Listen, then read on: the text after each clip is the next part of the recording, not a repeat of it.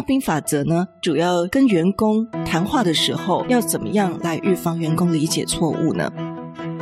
大家好，欢迎收听不是你想的领导力 Easy Manager。没时间读商业管理的书吗？不是你想的领导力，是能让你用听的读书会。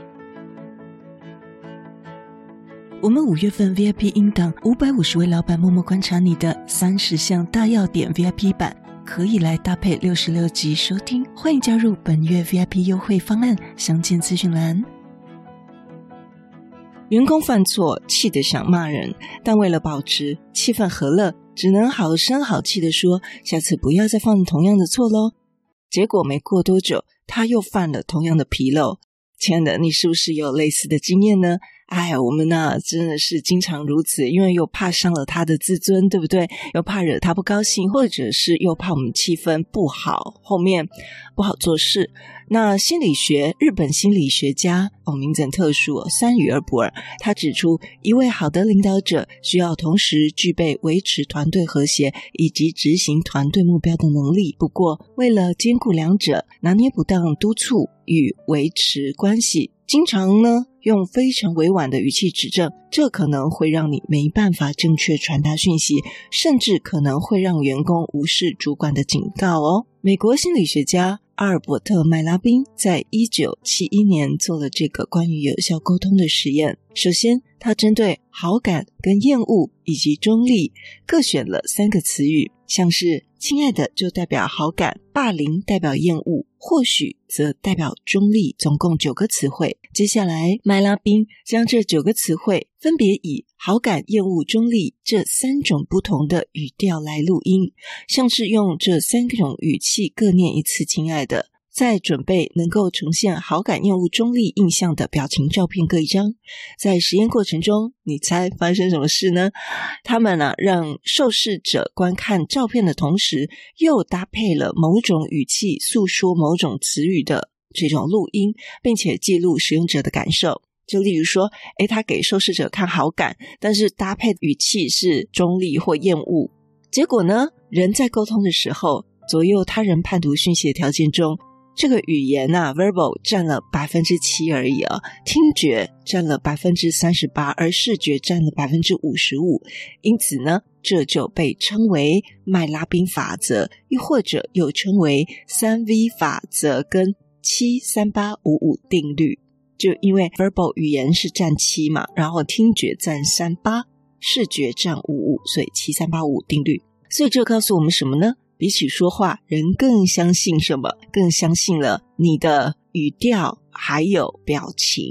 所以呢，身为一个主管，你的语调表情非常重要。或者是你是父母，或者是我们是员工，对不对？如果呃，主管在跟我们讲话的时候，然后我们的脸很臭，对不对？表情是占了五五，对不对？好，这个方法呢，也带给企业界极大的影响，但也引起了许多误解。许多人以为，比起说话的内容、语调、手势、表情等肢体语言，对讯息接收者的影响更大。甚至有些学校或组织在评比简报或提案时，重视报告者说话的方式以及外表，更甚于内容本身。好，为此呢，麦拉宾强调，麦拉宾法则则是以出发的讯息、感情、态度矛盾为前提，所以呢，他得出了一个结论。就是当一个人说话的语调或表情传达与内容不一致时，人们倾向相信语调或表情，而不是内容。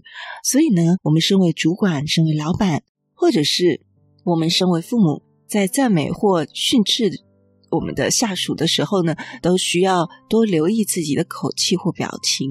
当你用冷淡的语气称赞员工，不但没有办法提升他的自信，反而会让员工自我怀疑说：“主管真的觉得我做得好吗？”同理可证，如果你要指责下属的态度不够坚定的话，可能也没办法达到吓阻的效用，更有可能员工不把你的话当成一回事，继续我行我素哦。好，那这就要分享到我过去的一个惨痛的经验哦。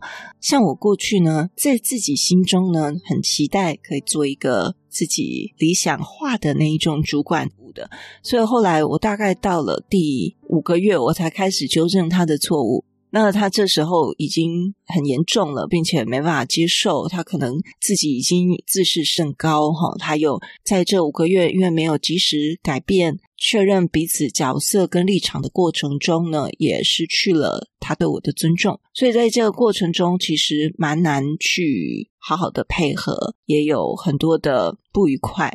当我第二次有遇到类似的状况，在另外在另外一间公司的时候。我在当下发现的时候，我马上就给予一个脸色跟处理，就是冷处理。那想不到呢，啊，对方第二天马上就变得啊非常的亲切，在他自己应有的态度上。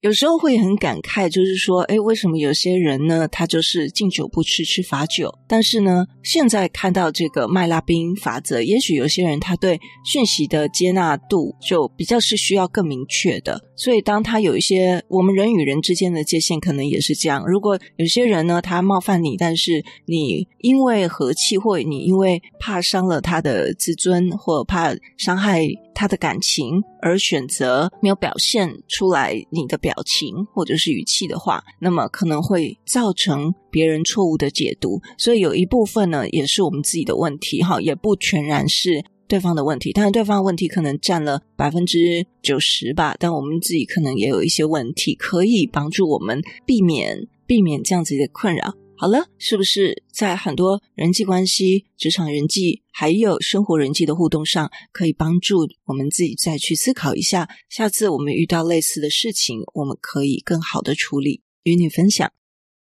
如果你对我们节目有任何的想法，或者你觉得我们节目有带给你一些收获，都邀请你到我们 Apple Podcast 给我们五星评分与留言。如果你还没有订阅过，也麻烦你免费点点订阅或关注，再把这个节目分享给你身边你认为会有需要的人。也欢迎免费加入 Instagram，你可以在脸书上直接搜寻“用听的哈佛商管读书会”，就可以找到我们。我相信，只要你愿意给予，加入社团会给你更多的收获哦。最后要邀请你，现在就来帮自己加分，期待透过知识价值的传递，让你可以在赞助方案中得到最大的受益。现在回到资讯栏里面，点选 YouTube 有两分钟 3D 卡通人物的说明影片哦。